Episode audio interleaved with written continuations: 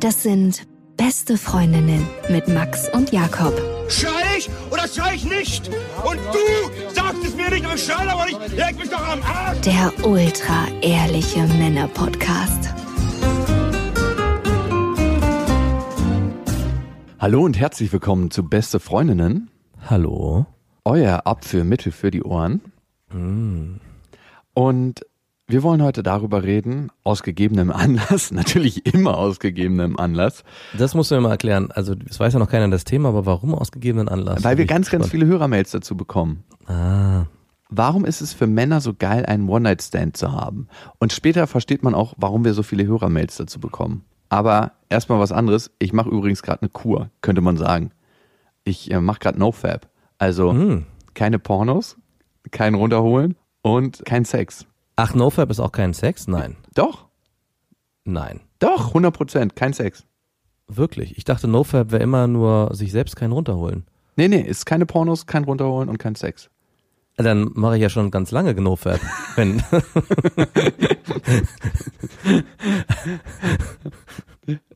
Aber es ist richtig krass. Ich mache das jetzt erst seit einer Woche, aber kennst du es so mit 15, 16, wo man das erste Mal so richtig regelmäßig sich einen runterholt? wenn man die einäugige Schlange zum ersten Mal entdeckt, für was sie eigentlich geschaffen wurde. Genau. Und die den ganzen Tag malträtiert und quält mit dem Stöckchen so. Ich bin wieder wie früher, dass ich einfach den ganzen Tag leider meine Hand in der Hose habe. Also wirklich durch die Tasche. Das ist richtig schlimm. Also wie so ein alter notgeiler Trucker bin ich die ganze Zeit am rumlaufen. Weil du ständig eine Dauerlatte hast, oder wie? Nee, aber es ist so, als du kriegst den Bezug wieder zu deinem Penis. Ach so. Ich habe so ein T-Shirt gesehen, was es gibt, wo unten am Rand so ein kleiner Penis nach oben gemalt ist, so, gra- so nur der Anfang, dass es so aussieht, als hätte man sich die Latte unter den Gürtel gedrückt und der oben rausguckt. Vielleicht wäre das was für dich. Ey, das musste ich früher ab und zu wirklich mal machen. Wenn ich so in ungünstigen Situationen eine Lanze gekriegt habe, einfach so hochlegen, unter den Gürtel klemmen und dann fällt es halt nicht mehr auf. Und ich trage ja am liebsten so T-Shirts, die gerade so bis zum Gürtel gehen. Und deswegen hatte ich da immer ziemlich starke Probleme und musste immer wie so ein Bückling vorgebeugt laufen, damit das T-Shirt auch ja über den Gürtel hängt. Die Lanzenskoliose. Arschloch, ich merke ganz genau, wenn du meine blöden Witze nicht lustig findest. Wir sind, mein Lieben, natürlich auf Facebook. Facebook ist unser Social Media Friedhof irgendwie mittlerweile, ne? Absolut. Facebook ist toter als tot. Aber wir kriegen fleißig immer wieder noch ein paar Leute, die dazukommen. Ja. In der Hoffnung vielleicht, dass das Festival irgendwann dort angekündigt wird. Es sterben auch immer wieder Leute. Also auch der Friedhof ist tot und auch der, der kriegt immer wieder Zulauf. Ja. Instagram ist ein bisschen belebter bei uns. Ähm, ich habe heute erst wieder eine tolle Story gemacht. Hast du die gesehen, die Story? Ja, du bist da irgendwie mit irgendeinem Gerät über irgendeinem Boden. Ich schleife gerade unser Büro, falls es dir auffällt. Ah, du betätigst dich körperlich. Du tust was für deinen Körper. Wäre vielleicht auch mal ganz gut für mich. So eine tollen und spannende Sachen posten wir auf Instagram. Wie wir den Boden schleifen. Und andere langweilige Dinge natürlich auch. Ihr könnt uns abonnieren auf iTunes, dieser Spotify und uns natürlich eine Rezension hinterlassen. Und äh, wir haben eine Rezension gekriegt, zwei Sterne. Ich bin eine Mischung aus euch beiden. Ein langweiliges Arschloch. Ich muss zugeben, als ich das das erste Mal gelesen habe, habe ich es nicht verstanden und dachte, da kommt noch was und er hat einfach irgendwie aufgehört zu schreiben, bis es dann geklickt hat, was auch dafür steht, dass ich anscheinend doch langweiliger bin, als ich dachte. Langsamer vor allem. Und ich hab's krass gefeiert irgendwie, als ich das erste Mal gehört habe und dachte mir, ey, wie geil ist es bitte, dass unsere Hörer so einen Humor haben. mh, den wir so gut verstehen. Die meisten sind wahrscheinlich viel witziger als wir. Mit Sicherheit. Da gehe ich auch fest von aus. Apropos langweilig, ich war letztens mit ein paar Kumpels unterwegs und die haben sich dann über Fußball unterhalten, was mich ja überhaupt nicht interessiert und dich ja auch nicht. Und wusstest du, dass es beim Fußball mittlerweile den Videobeweis gibt? Ja, ja, klar. Ja, ich nicht. Ich habe mich so wenig mit Fußball in den letzten zwei Jahren beschäftigt, dass ich nicht mal mitbekommen habe, dass dieses heikle Thema Videobeweis jetzt im, beim Fußball zugelassen ist. Ich fand, es war auch allerhöchste Zeit. Und dementsprechend konnte ich mir Kopfschütteln und Zornesblicke meiner Kumpels reinziehen, weil sie natürlich überhaupt nicht verstanden haben, wie man sowas nicht wissen kann. Also wie so eine Bildungslücke. Ich muss auch gestehen, ist auch eine leichte Bildungslücke. Hätte man schon irgendwo mal mitbekommen können. Ich verstehe das Phänomen Fußball aber, weil ich glaube, es hat einfach was mit dem wir wollen einer Gruppe zugehörig sein und mit dem wir feiern. Und manche Menschen lassen ja ihre Emotionen im Alltag gar nicht so raus. Aber wenn du dir Menschen im Stadion anguckst, ne, ist das ihr Ventil, wo sie endlich mal legitim ihre Emotionen rauslassen können. Wut, Zorn, Hass, Freude, Liebe, ja, alles. Und darum Vor allem Liebe. ja, vor allem Liebe. Und ich glaube, darum ist Fußball so populär, weil es einfach ein Ventil für viele ist, ihre Emotionen rauszulassen. Und speziell für viele Männer, wenn man sich so die Statistiken anguckt, jeder muss es mal rauslassen. Du meinst also, es wäre vielleicht für mich auch mal ganz gut, Fußball zu gucken und ins Stadion zu gehen? Nein. Ich war zweimal in meinem Leben im Stadion und mich hat es überhaupt nicht gekickt. Aber ich glaube, man muss es fühlen und man muss auch die Liebe zu einem Verein haben und dann ist es besser. Aber ich finde, das ist so eine große Geldmaschinerie. Also mich kickt das nicht. Nein. Weg von dem langweiligen Thema Fußball. Ich hatte übrigens heute zur Abwechslung einen kleinen Streit. Hm, das kenne ich ja gar nicht von dir. Ich bin aber echt besser geworden. Ne? Ich gucke jetzt immer, was macht mich in diesem Moment so zornig? Und dann gehe ich einfach Ja. zu dem Gefühl hin, weil letzten Endes ist es ja ein Gefühl in mir, ne, was ausgelöst wird. Also, Ausschließlich. ja, das muss man erstmal checken. Das, man sagt immer, du machst mich wütend, aber das Gefühl, Wut, ist ja in mir drin. Darum muss ich für mich gucken, wo ist das Gefühl? Und ich versuche dann immer zu gucken, wo ist das Gefühl und wie fühlt sich das denn eigentlich an? Aber im Umkehrschluss würde das ja bedeuten, dass das Gefühl Liebe am Ende auch nur aus dir kommt und eigentlich auch nur in dir drin ist. Auch wenn du eine andere Person liebst. Oder ist es dann was anderes? Ist Liebe da außen vor? Nee, eigentlich dürfte Liebe auch nicht außen vor sein, weil wir können nicht so eine Sonderregelung für Liebe machen. Puh, sehr schwierig. Sehr, sehr schwierig. Ich habe da gerade auch keine Antwort drauf, aber es kam mir gerade so. Weil die Erklärung Zorn und Wut ist eigentlich in mir und hat auch dort seinen Ursprung, müsste sich ja auf Liebe genauso übertragen lassen. Und demnach müsste ja die Liebe auch immer erst oder ausschließlich nach deiner gerade aufgestellten Theorie in mir sein. Also liebe ich eigentlich keine anderen Menschen, sondern immer nur mich selbst, wenn ich andere liebe. Oder wenn andere in mir das Gefühl Liebe auslösen, liebe ich am Ende auch nur mich selbst. Ist das vielleicht das Geheimnis am Ende, dass wir alle Narzissten sind und eigentlich immer nur uns selbst lieben? Was ich tatsächlich glaube, ist, dass du ganz, ganz große Schwierigkeiten hast, jemand anderes zu lieben, wenn du dich nicht selbst liebst. Und das würde dafür sprechen, dass es immer auch ein Gefühl in dir ist, was vielleicht entstehen kann, aber es ist immer noch dein eigenes Gefühl. Aber ich würde dann auch wieder entgegenstellen, dass es, glaube ich, sehr, sehr schwierig ist, sich selbst zu hassen, wenn man grundlegend alle anderen hasst. Beziehungsweise, wenn man Wut und Zorn für jemand anders empfindet, empfinde ich nicht Zorn gegen mich in erster Linie. Ein Stück weit schon. Also ich will dir ein anderes Beispiel nennen.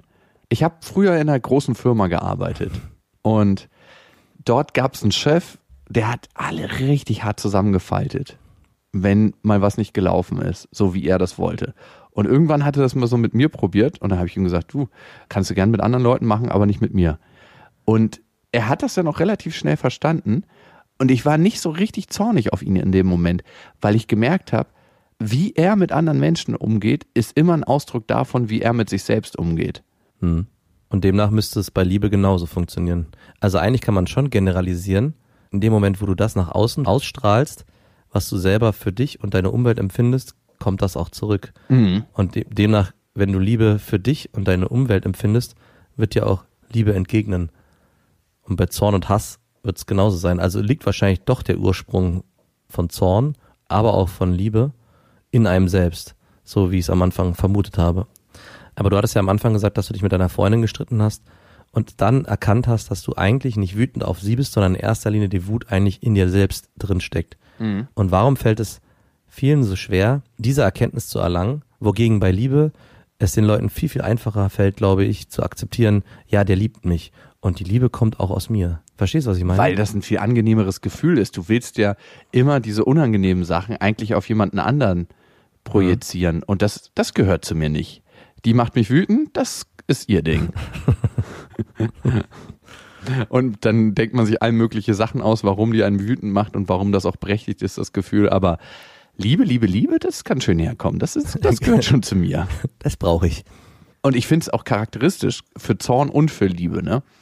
Wenn du einen mega entspannten Tag hattest, und daran merkt man auch, dass das in einem selber drin ist, und alles lief total schön, dann kann dich die gleiche Situation nicht genauso wütend machen wie an einem Tag, wo du eh schon an deiner Belastungsgrenze warst oder Mhm. bist. Und dann kommt noch dieses kleine Tröpfelchen drauf. Aber bei Liebe geht es mir ähnlich. Also wenn ich den ganzen Tag voll Power gegeben habe und dann nach Hause komme und dann die gleiche Situation umgekehrt entsteht, dass mir ganz viel Liebe entgegenkommt, kann ich das oft gar nicht so annehmen, weil ich zu voll oder zu abgegessen bin von allem und brauche erstmal Raum. Und genauso umgekehrt, natürlich bei Zorn und Wut und Hass, entlädt sich das dann ganz schnell. Also ich glaube fast sogar, dass Liebe ein kleines, zartes Pflänzchen ist, was sich nicht so schnell entfalten kann, aber dann schön blüht und Zorn und Hass ist vielleicht immer da, wie so ein Kaktus und, und wenn er dann ausbricht, wird damit geworfen und der andere muss dann gucken, was er damit macht, wer ihn fängt. Wogegen die kleine Liebespflanze einfach eingeht und gar nicht bemerkt wird. Wir waren eigentlich bei, warum ich mich gestritten habe mit meiner Freundin. Stimmt. Und zwar geht es darum, dass wir einen unterschiedlichen Einrichtungsstil haben. Immer ganz, ganz schwierig, finde ich, in Beziehung. Sie mag sehr, sehr mädchenhaft, würde ich mal sagen. Also auch so mit Kissen und Rüschchen und da mal ein buntes Kissen und da mal was Buntes. Und ich bin, ich würde sagen, das volle Gegenteil.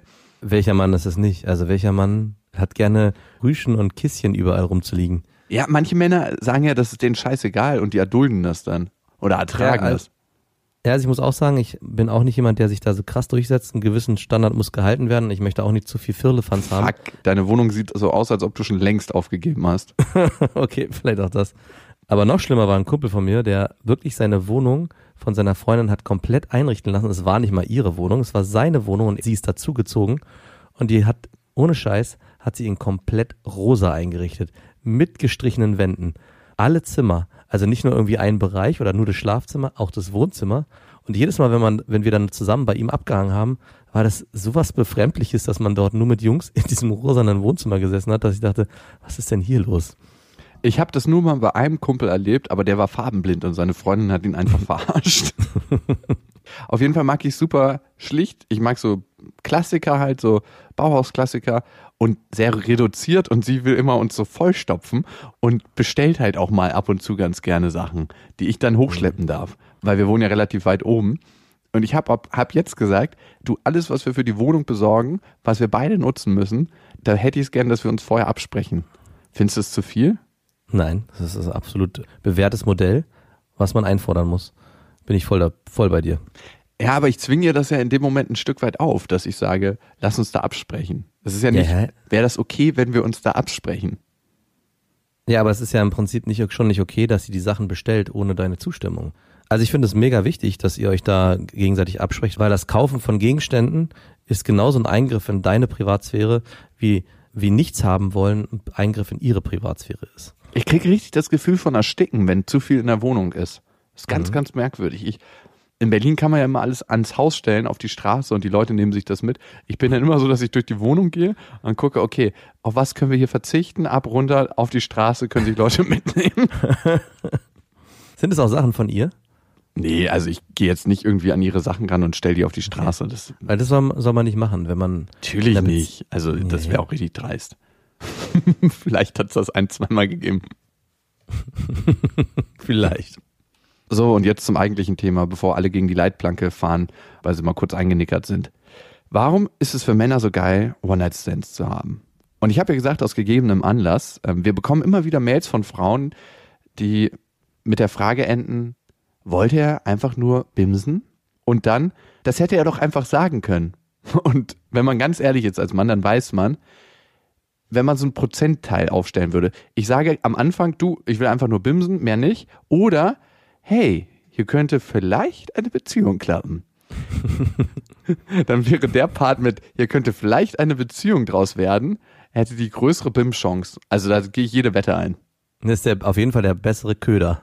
Der eine ist so ein lebloser Plastikköder, ich will ficken, und der andere ist ein, ein schöner, fischer, fetter Wurm, der eigentlich lebend an den Haken mit dieser Technik, dass er so komplett nach oben gewirbelt wird. Dass er auch richtig schön auch geschluckt wird. Auf jeden Fall. Ich finde, man macht so eine richtige Projektionsfläche auf von das, was sein könnte.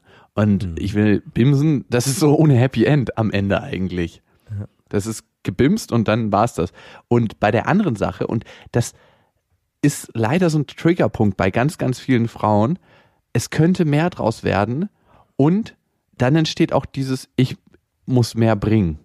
Hm. Und wenn man das bei Frauen auslöst, nicht bei allen natürlich, aber bei Frauen, die in irgendeiner Weise eine Minderwertigkeit in sich haben. Und ich glaube, jeder Mensch oder fast jeder Mensch, wir klammern hier mal die ganzen spirituell Erleuchteten raus, hat irgendwo Minderwertigkeitsgefühle, können klein oder groß sein. Und deshalb täuschen so viele Männer vor, dass eventuell mehr draus werden könnte, obwohl sie eigentlich von Anfang an wissen, was wirklich draus wird. In 90 Prozent der Fälle. In 90 Prozent der Fälle weiß ein Mann, ob er mit einer Frau nur schlafen will oder ob tatsächlich mehr draus werden kann. Und klar gibt es auch mal die 10 Prozent, wo aus einer langen BIMS-Affäre dann doch eine Beziehung wird. Aber in der Regel glaube ich nicht. Also bei mir war es jedenfalls nie so.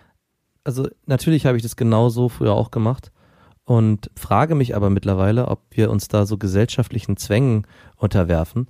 Mittlerweile glaube ich fast, dass es so ist, dass viele Frauen eher Bock haben, auch gleich am Anfang Tacheles zu reden und zu sagen, ey, yo, nur heute, nur in dieser Nacht. Aber aus der Angst, dass es den Mann abschrecken könnte, wenn sie das so klar anspricht, spielt sie dieses ganze Spiel mit. Und der Mann auf der anderen Seite genauso denkt sich, wenn ich von Anfang an sage, ich will bumsen, komme ich heute Abend nicht zum Zug, also gaukel ich eher vor, dass es vielleicht mehr sein könnte, damit ich zum Zug komme. Und am Ende ist es so ein verdrehtes Spiel von beiden Parteien, wo keiner mehr am Ende weiß, was die eigentliche Wahrheit ist. Und gerade in dem Szenario, in Clubs oder in Bars, wo man sich kennenlernt, wo es, glaube ich, nicht immer nur gleich darum geht, ey, wir wollen hier jetzt heute die nächsten drei Jahre zusammen sein und Kinder kriegen, sondern vielleicht auch mal um was Schnelleres, sind wir da oft in diesem Gedankenkonstrukt gefangen. Ja, total. Ich rede jetzt nicht von dieser Club-Variante. Auf jeden Fall, da gebe ich dir 100% recht, dass manche Frauen da das Gefühl haben, ich muss genauso eine Rolle spielen, wie der Mann das Gefühl hat, eine Rolle spielen zu müssen. Und ja. beide wollen eigentlich nur eine einfache, schnelle Nummer, mal kurz bimsen. Es gibt aber auch andere Situationen, wo der Mann das Gefühl hat, er bekommt nicht das, was er eigentlich möchte, wenn er diese Rolle nicht spielt. Und ich glaube, das ist außerhalb des Kontexts, wo wir One-Night-Stands erwarten. Genau, dann bist du schon wieder einen Schritt weiter, dass der Mann nämlich nicht nur bimsen will, sondern natürlich bimsen will mit mehr Gefühl. Und das ist das Perverse eigentlich, dass man der Frau vorgaukelt, ich möchte eine Beziehung mit dir, damit er das Komplettpaket bekommt, auch wenn er eigentlich nur eine schnelle Nummer haben will. Weil die schnelle Nummer dann natürlich auch viel größer ist, wenn ein Gefühl dabei ist. Aus meiner Vergangenheit war es aber tatsächlich nicht das Bimsen an sich, was das geile Gefühl gemacht hat. Auch beim One-Night-Stand. Es war der Moment, an dem du wusstest, jetzt werdet ihr miteinander schlafen. Hm. Also dieses, wo quasi das Zünglein an der Waage gekippt war und du wusstest genau, jetzt wird es passieren. Und du kannst eigentlich den Zeitsprung definieren. So pervers es sich anhört, aber es ist so ein unglaublich mächtiges Gefühl. Aber ich glaube für beide Seiten. Also wenn ich das Gefühl vergleiche, ist es so wie die Vorfreude auf Weihnachten oder auf den Geburtstag, als man ein Kind war. Das ist das gleiche Gefühl, was sich einstellt, wenn du in einer Bar oder irgendwo bist und mit der Frau so im Gespräch bist oder körperliche Signale so ausgetauscht werden und dann irgendwann klar ist, okay, heute Nacht wird gebumst und man nur noch auf den Moment eigentlich hinausarbeitet, ist die ganze Zeit so eine Freude, man hat es so im Sack. Ja, Weihnachten ist auch jedes Jahr im Sack und ist eine Garantie und so Du musst halt verdammt lange drauf warten. und hier kann es gleich passieren und es ist schon, ich kenne dieses Gefühl auch sehr, sehr gut, dass man in so einer kindlichen, heimlichen Vorfreude ist und auch weiß, man ist heute Abend für den gewissen Moment verbunden. Am Anfang hatte ich immer das Gefühl, und darum war es, glaube ich, so unglaublich mächtig, dieser Moment wird von der Frau definiert. Ja, ist auch so. In den meisten Fällen. Aber irgendwann ja. wusste ich, es gibt ja so Frauen, die sehen super gut aus, die sind sehr, sehr nett, aber bei denen weißt du ganz genau, die wollen eine Beziehung. Und ja. danach, wenn du gebimst hast, gibt es richtig Stress, wenn du keine Beziehung mit denen eingehst. Oder also bei manchen Frauen ist ja auch das Interesse, sich mit denen zu treffen, nach dem Bimsen relativ gering. Ja. Und du weißt bei diesen Frauen, die unbedingt eine Beziehung wollen, die sehr nett sind, meistens auch sehr clever, und du weißt nicht ganz genau, warum du die nur bimsen willst, ne?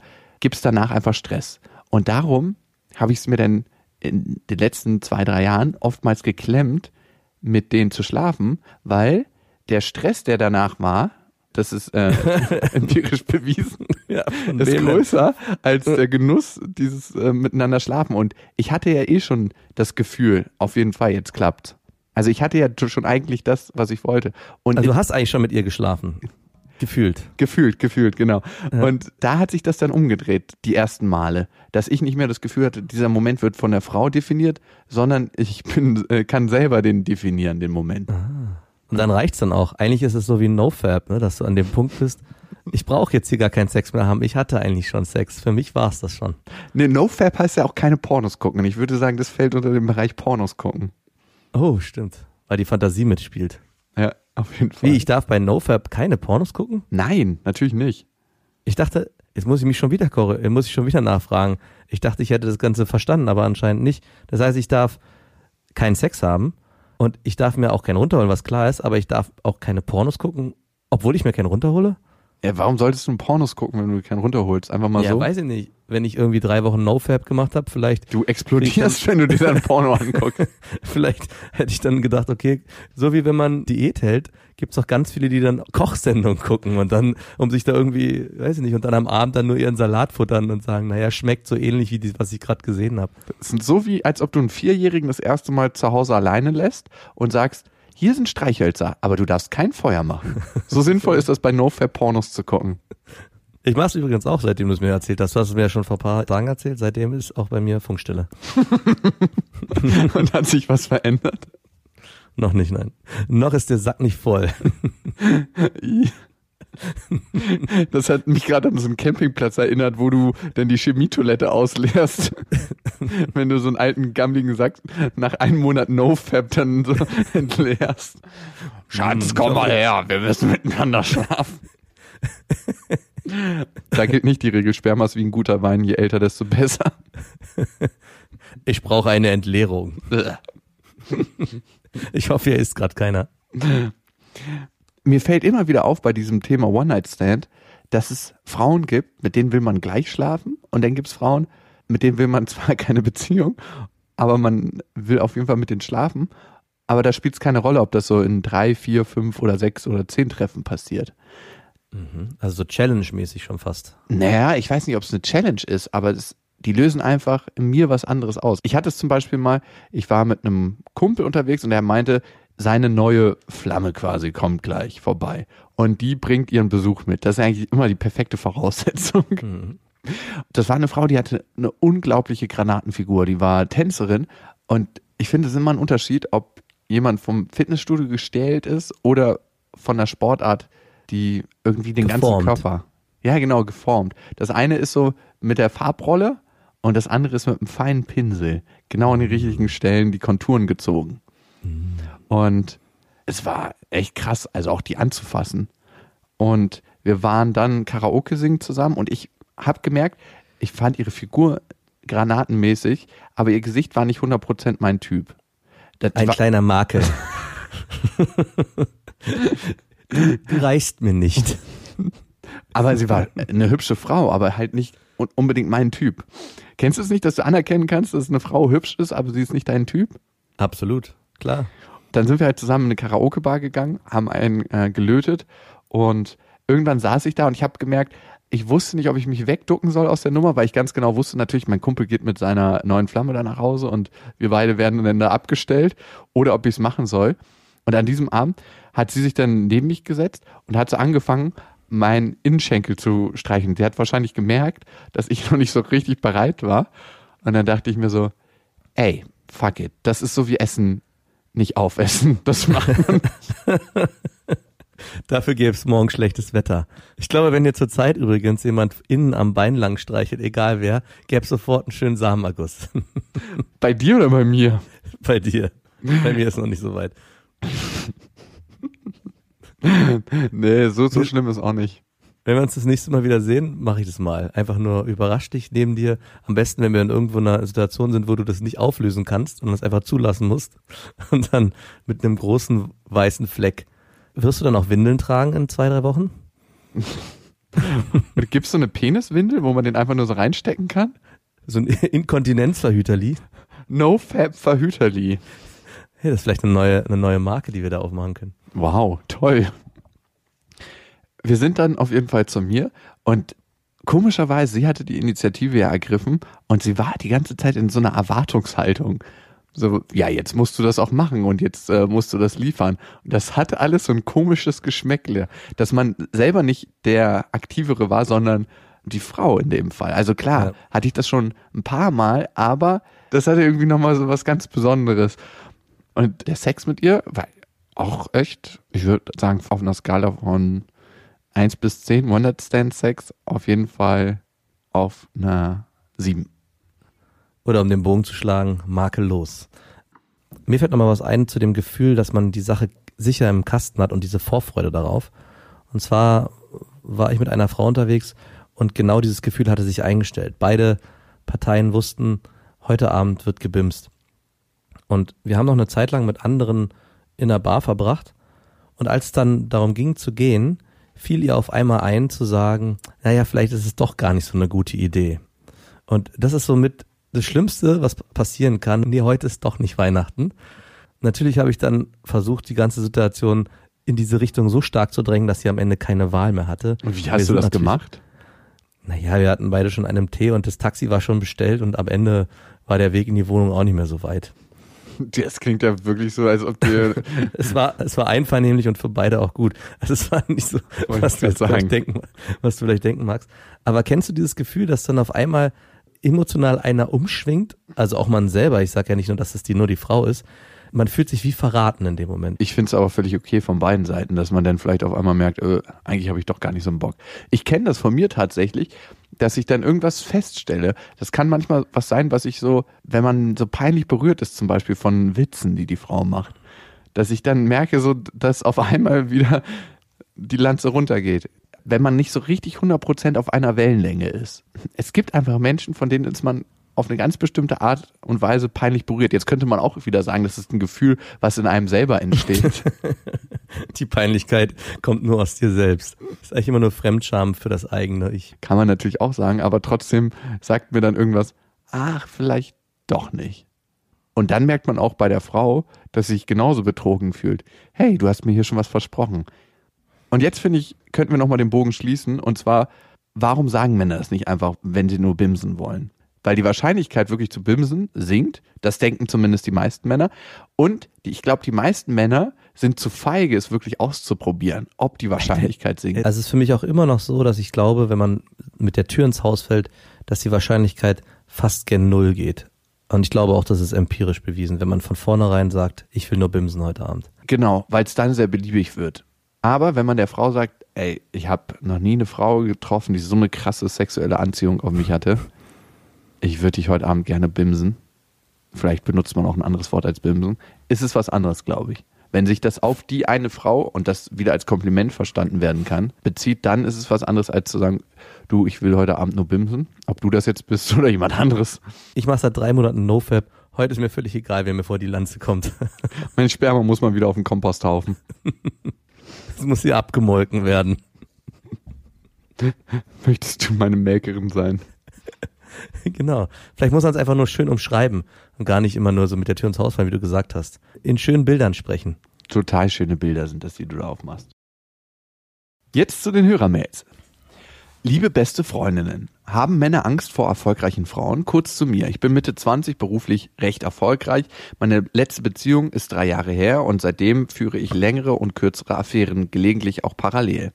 Ich bin nicht auf der Suche nach einer festen Beziehung, da es mir nichts fehlt. Dennoch fällt mir immer wieder auf, dass viele Männer, denen ich begegne und die ich interessant finde, mich zwar auch interessant finden, aber ich nie in die Kategorie Girlfriend-Material falle. Da drängt sich mir natürlich die Frage auf, woran das liegt. Haben Männer Angst vor unabhängigen Frauen? Sucht ihr nach dem Gefühl, gebraucht zu werden? Und jetzt mal Hand aufs Herz. Ist es für euch okay, wenn eure Freundin mehr verdient als ihr? Das klingt jetzt zwar nach dem letzten Jahrhundert, aber ich glaube tatsächlich, dass es Typen gibt, die genau diese Fragen mit Ja beantworten würden. Warum ist das so? Liebe Grüße und macht weiter so. Eine Sache, die sie zwar negiert in ihrer Mail, ist, dass sie nicht auf der Suche ist. Das heißt, es kann sein, dass es dir sehr, sehr wichtig ist, dieses Bild der unabhängigen Frau auch nach außen hin zu transportieren. Und das kann dich in manchen Bereichen nicht gefühlskalt. Gefühlskalt ist ein bisschen groß gesagt, aber vielleicht doch ein bisschen kälter wirken lassen. Und was viele Männer in einer Frau suchen, ich persönlich auch, ist eine emotionale Wärme. Und das heißt nicht, dass man auf der Suche und bedürftig sein muss. Aber es heißt, dass man das Gefühl vielleicht auch zulassen soll, wenn es so ist. Ich will dir das jetzt nicht unterjubeln, das Gefühl, weil wenn es nicht so ist, ist es halt einfach nicht so. Wie ist es denn bei dir? Hast du Angst vor erfolgreichen Frauen?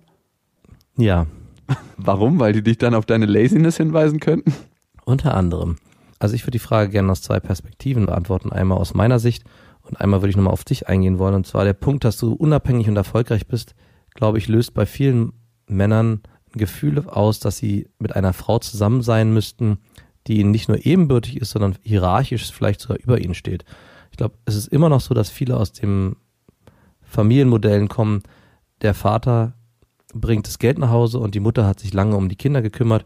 Und deswegen gab es immer so ein Gefälle von, der Vater ist beruflich erfolgreich, hat vieles drumherum gemacht, war vielleicht auch beim Sport, war dort auch erfolgreich und die Mutter war zu Hause, hat sich um die Kinder gekümmert, hat gekocht. Also ein ganz klassisches Modell. Ich glaube, selbst das herrscht immer noch in vielen Köpfen in unserer Generation vor, weil die eigenen Eltern das so gelebt haben. Und wenn man dann als Mann eine Partnerin sucht, sucht man in gewisser Weise auch, glaube ich, immer das Modell, was man bei seinen Eltern kennengelernt hat. Und dieses Muster zu durchbrechen, dass man auch akzeptieren kann, ich muss ja nicht derjenige sein, der das Geld nach Hause bringt und der vielleicht auch der Erfolgreiche ist, sondern das darf auch meine Partnerin sein, ist, glaube ich, für viele gar nicht so einfach, sich dieser Situation zu stellen. Und aus meiner Perspektive beantwortet, hatte ich genau diese Situation, wie Jakob sie beschrieben hatte, dass wenn ich eine sehr erfolgreiche Freundin habe, die vielleicht beruflich weit über dem ist, was ich geleistet habe bisher, dass es immer einen gibt, der mir die ganze Zeit in den Arsch tritt, dass ich so faul bin, dass ich mehr erreichen könnte. So ein bisschen der Konterpart vielleicht auch den Jakob für mich einnimmt. Es gibt nämlich immer die Situation, dass ich von Grund auf so faul bin und so wenig Lust habe, mich eigentlich aus eigener Kraft zu bewegen, dass sobald einer an meiner Seite ist, der selber sehr viel Energie mitbringt, ab einem bestimmten Punkt anfängt, auch mich mitziehen zu wollen, was mich dann wiederum stört. Und vielleicht ist auch der Grund, warum ich die Frage, ob ich Angst habe vor, vor erfolgreichen Frauen, deswegen mit Ja beantworten muss, weil ich auch immer Angst haben muss davor, dass ich aus meiner Komfortzone gebracht werde. Das wäre schrecklich. Das Auf wäre wirklich, wirklich schrecklich. ich wünsche mir das ja, dass ich von Frauen aus der Komfortzone gebracht werde. Aber irgendwie passiert das so selten. Ich bin in so einer vertracksten Situation oftmals, dass ich das gar nicht zulasse oder sehr, sehr selten zulasse. Für mich könnte es einen anderen Grund haben. Und ich weiß, da werden sich ein paar drüber aufregen, über die Theorie, die ich jetzt gerade gleich aufstelle, aber da steckt für mich viel Wahrheit drin. Ich glaube, dieses System, in dem wir alle leben, dieses System 40-Stunden-Woche, 50-Stunden-Woche, viel Cash verdienen, erfolgreich, vor allem die Art und Weise, wie Erfolg definiert wird. Wir definieren oftmals Erfolg mit dem, wenn wir einen Beruf haben, der einen hohen Status hat. Ne? Nehmen wir mal Rechtsanwalt, Unternehmensberater, in diesem Beruf viel Geld verdienen, dass man sich dann in irgendeiner Weise was leisten kann, weil man ja was geleistet hat. Ich glaube, dieses Modell formt Menschen und nicht unbedingt in einem positiven. Ich wünsche mir zum Beispiel emotional warme Frauen, die nah an ihren Gefühlen sind. Und ich glaube, manche Berufe formen einen zu einem Menschen, der emotional ein bisschen kälter ist. Und das sind Züge, die sind weder weiblich noch männlich, die sind einfach nicht menschlich. Und deswegen, glaube ich, verliert man ein Stück weit an Attraktivität, wenn man sagt, ich werde mega, mega erfolgreich und begibt sich in dieses System. Es mhm. muss nicht für alle gelten. Es gibt auch Frauen, die bleiben da mega anziehend. Für mich jetzt persönlich, ich kann da nur für mich reden. Aber es gibt auch Frauen, die verlieren ihre Besonderheit dadurch, weil sie irgendwie so weit weg von sich kommen. Und ich glaube, manchen Feministinnen ähm, schlägt jetzt schon die Halsschlagader so zwei Zentimeter raus. Ich glaube, es ist für beide nicht gut, ob man Mann oder Frau ist, sich in ein System zu begeben, wo wir aufhören, auf das zu hören, was uns wirklich wichtig ist. Und vielleicht ist es ja, und das weiß ich nicht, ne, weil dafür ist deine Mail zu kurz, dafür habe ich dich noch nicht reden hören, dafür habe ich deine Geschichte noch nicht gehört. Vielleicht ist es ja auch noch was anderes in dir, was du aufleben lassen kannst. Vielleicht ist es nicht dein Erfolg im Beruf, vielleicht ist es nicht, wie viel Geld du verdienst und ähm, was du alles siehst, sondern eine andere Seite. Und es kann sein, dass diese andere Seite auf Menschen unglaublich anziehend wirkt. Ich fühle mich dir näher, als mir lieb ist, weil ich habe was sehr ähnliches, dass ich mich oftmals mit meinem vermeintlichen beruflichen Erfolg nach vorne stelle und denke, das bin ich. Was untergeht, ist der, der ich eigentlich bin. Das, was man eigentlich ist, ist die, finde ich oftmals, die schöne Seite. Weil man ist nicht sein Beruf und man ist nicht sein Auto und man ist nicht das, was man um sich herum aufgebaut hat. Frag dich mal, wer du bist, wenn all das wegfällt. Und ich glaube, das finden viele Männer sehr, sehr schön. Die nächste Mail kommt von Sina. Sie schreibt, Hallo Max, hallo Jakob. Ich, 26, habe ein Problem, das vielleicht im ersten Moment lustig klingt, es ist aber überhaupt nicht lustig für mich.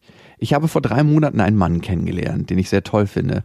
Er ist attraktiv, nett, intelligent und hat einen guten Job. Hihihi, schreibt sie. Warum auch immer. Und er hat Interesse an mir. Es gibt allerdings ein Problem. Sein Penis. Der ist nämlich zu groß, beziehungsweise zu breit. Als ich ihn zum ersten Mal sah, den Penis, dachte ich mir, wow, nicht schlecht. Als er dann aber in mich eindrang, stellte ich fest, dass es absolut nicht möglich war, so etwas wie Lust zu empfinden. Und das, obwohl ich durchaus geil war. Ich habe schon früher festgestellt, dass ich wohl eher eng gebaut bin oder einfach empfindlicher. Tampons stören mich übrigens auch extrem als andere und hatte vor diesem Mann noch nie einen, der so gut bestückt war. Ich bin übrigens weder Asiatin, noch ist er Afrikaner. Fucking Klischees. Absolut.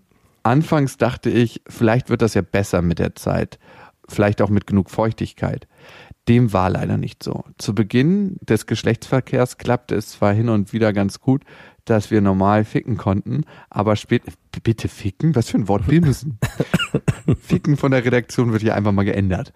Aber spätestens nach ein paar Minuten begann es mir weh zu tun. Es ist, als ob man versuchen würde, ein Stück in ein Puzzle zu zwängen, das da einfach nicht reingehört. Und das macht mich sehr, sehr traurig, denn ich hätte gern eine Beziehung und er, glaube ich, auch. Nur kann ich mir nicht vorstellen, auf Dauer mit einem Mann zusammen zu sein, mit dem der Sex im besten Fall leicht schmerzhaft, im schlimmsten Fall sehr schmerzhaft ist.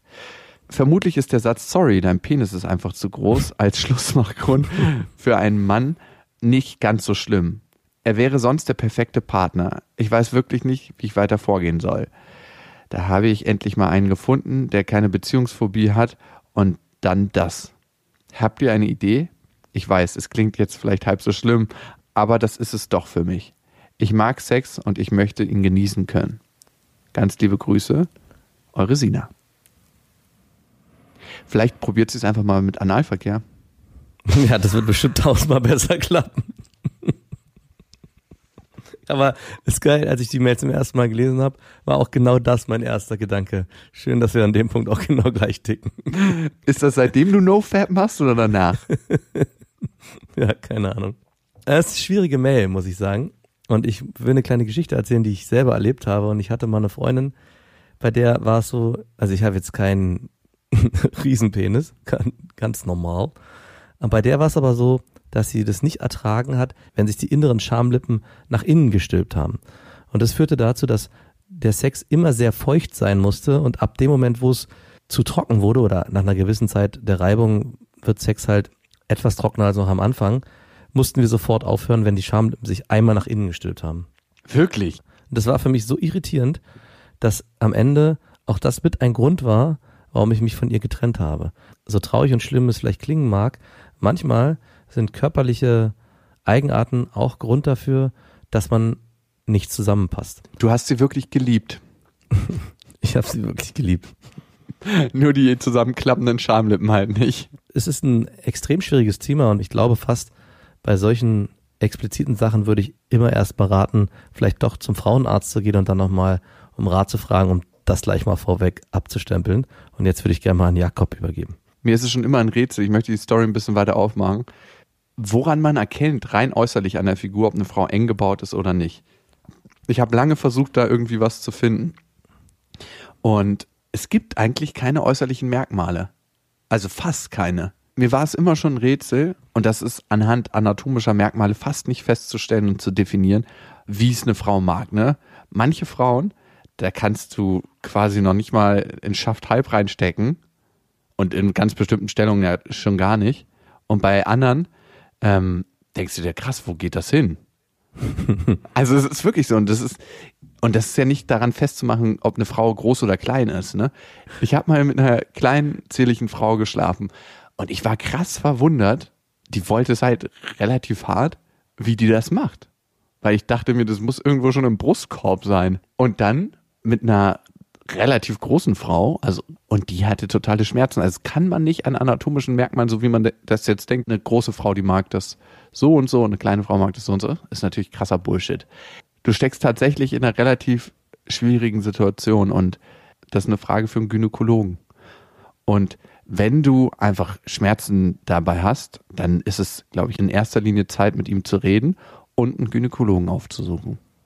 Gibt es eine Schwanzverdünnung? Der kann sich einfach einen Schwellkörper ausoperieren lassen, dann knickt er aber immer ab in eine Richtung. es gibt ständig Werbung auf Pornoseiten, wo wir ja jetzt nicht mehr unterwegs sind, wie man seinen Schwanz vergrößern kann über Pumpen oder Medikamente oder Cremes. Gibt es vielleicht auch was dagegen, dass man, dass er irgendwas dafür tun kann, dass er kleiner wird oder regelmäßig kühlen vielleicht? Ich weiß nicht. Hey, also ich lese ja gerade, einer ja. litt unter einem Riesenpenis und das ist die weltweit erste Verkleinerung, die geglückt ist. Das war ein 17-Jähriger da und der hatte einen riesen Penis und den hat er sich kleiner operieren lassen. Okay, wenn er dich wirklich liebt, dann operiert er seinen Penis kleiner. so krass. Sina, ich kann auf jeden Fall verstehen, in welchem Dilemma du steckst und ich glaube tatsächlich den Dialog suchen, das ist ganz wichtig mit ihm, dich nicht zu irgendwas zwingen, weil du denkst, das gehört dazu, nicht mit ihm Sex zu haben, weil du meinst, es gehört zu der Beziehung, wenn du da Schmerzen hast. Und ich glaube, wenn er einfühlsam ist und dich sehr gerne mag, dann wird er das auch verstehen und vielleicht gibt es ja andere Möglichkeiten. Und wenn ihr dann feststellt, irgendwie es geht trotzdem nicht und es gibt manchmal Sachen, die nicht funktionieren und da können auch anatomische Gründe vorliegen, dann ist das einfach so. Aber dann habt ihr es wenigstens probiert und du bist in den Dialog gegangen und ich glaube immer, wenn man in den Dialog geht, dann denkt man nicht so viel darüber nach, was wäre, wenn, hätte, in zwei Jahren, hätte ich es vielleicht doch mal ausprobieren sollen. Darum einfach ausprobieren, mit ihm darüber reden und wenn es nicht geht, dass ihr in irgendeiner Weise anders zusammenkommt und Sex hat für dich so einen hohen Stellenwert, dann kommt irgendjemand anderes. So traurig es manchmal ist. so richtig, richtig befriedigend war die Antwort nicht, habe ich irgendwie das Gefühl. Aber manche Antworten sind auch einfach nicht befriedigend. Ja. Diese Sendung hat hier leider nicht immer ein Happy End, aber manchmal. Wenn ihr ein Thema habt, schreibt uns gerne an beste@bestefreundinnen.de. Wir haben auf viele Sachen eine Antwort, aber nicht immer die richtige Antwort. Und damit schicken wir euch in die Nacht, in den Tag, in den Morgen, in den Mittag, egal wo ihr gerade seid, ob ihr Taschenbillard spielt, weil ihr gerade No-Fab macht, ob ihr eine schöne Brust in der Hand habt, einen schönen Penis oder die Hand eines Menschen, der euch wichtig ist. Bis dahin, wir wünschen euch was. Das waren Beste Freundinnen mit Max und Jakob. Jetzt auf iTunes, Spotify, Soundcloud, dieser YouTube und in deinen schmutzigen Gedanken.